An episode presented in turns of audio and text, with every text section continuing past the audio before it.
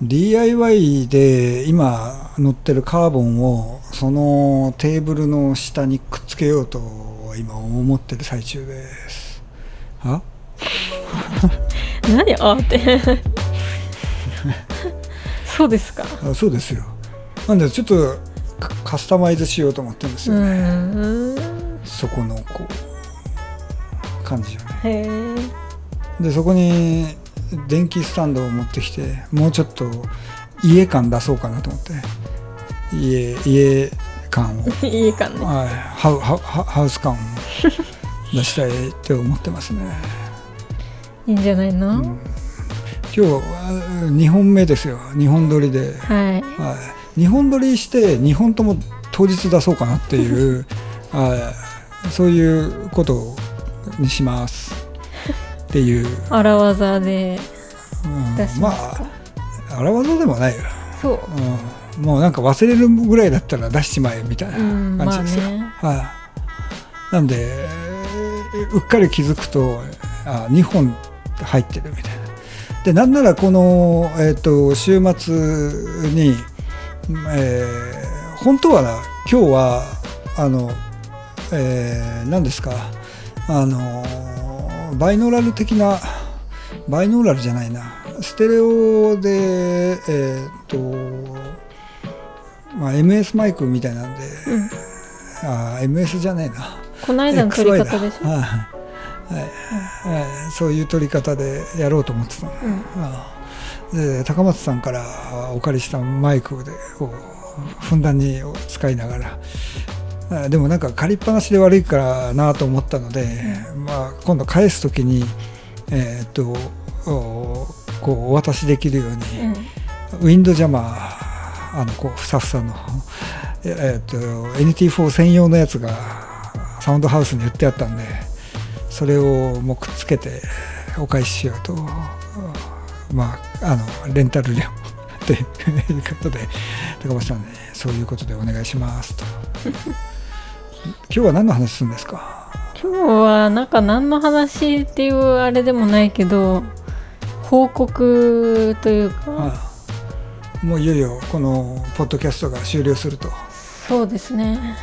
あ終了する？はい。あ、じゃないんですけどね、うん。あのーなんかまあ上半期すごい忙しくてそうよね。なんか何にも見え見えなくなってたというかなんかその目の前の仕事を消費するのに必死でなんか結構気持ちが落ちてたんですよねなんかモチベーションもないしなんかもうこの仕事別にやんなくてもいいんじゃないかみたいな考えてたんですよね。なんだけどなんかまあ76月ぐらいかな。なんかまあなんとなくこう今まで自分で一人でやらなきゃっていう思いが強くてであんまり人に頼るのもできなかったんですけどまあちょっとこう、まあ、頼ってもいいんじゃないかなっていう考えになってきてでちょっと人にちょっとだけ手伝ってもらったらなんか気持ちがすごい楽になったんですよね。でなんか仕事もすごいうまくいくしその方が。でなんか選曲とかにも集中できるようになってでそこからちょっと仕事が今楽しくなってきたんですよね。でなんだろうな。今のこの楽しいという感覚になったのは初めてなんですよ。仕事を始めてから初めてなった感覚で。でまあなんだろうなまあそれってわ自分自分次第でちょっと変わることなんだなってすごい実感したんですよね。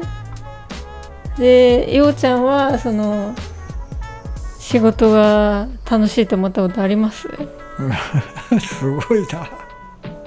すごいこと聞きますね。これななんですか？ネガティブな発言はしない方がいいんでしょう。そうだね。ああじゃあ楽しいと思ったことあるって言ってた方がいいんですかね。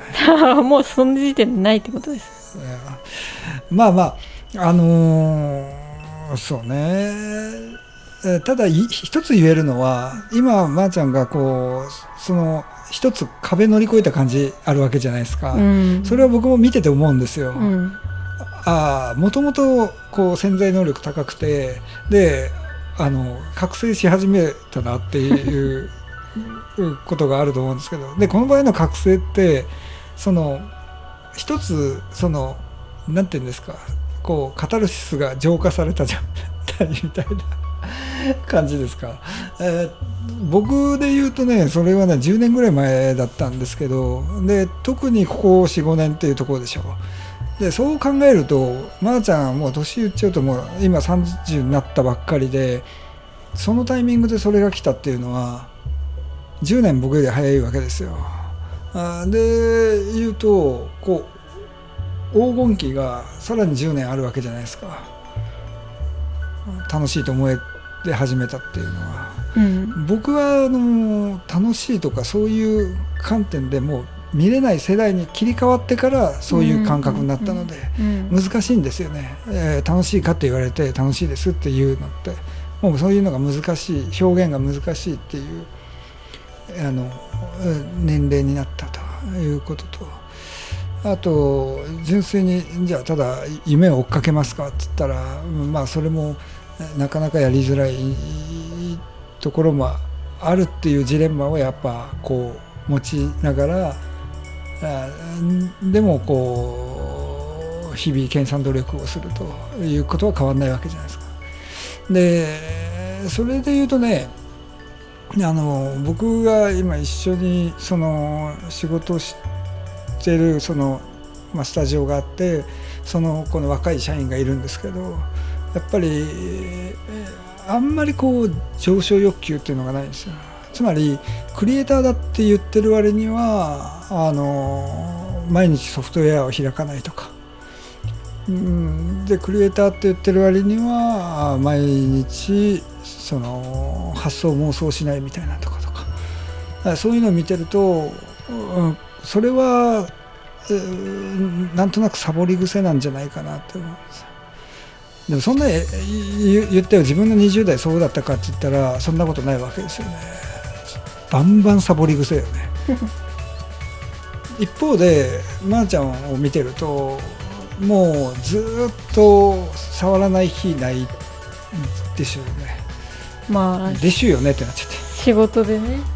まあ仕事は当たり前としてでもあの日常的にね、うん。休みの日は僕に付き合わされるし。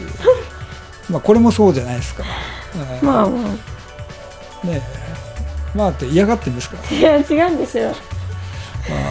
まあまあまあまあそれにしても、うん、すごいキラーパスだったね。仕事楽しいですか？楽しいですか？さだまさしの歌みたいになってます、はい。あなたは今みたいな。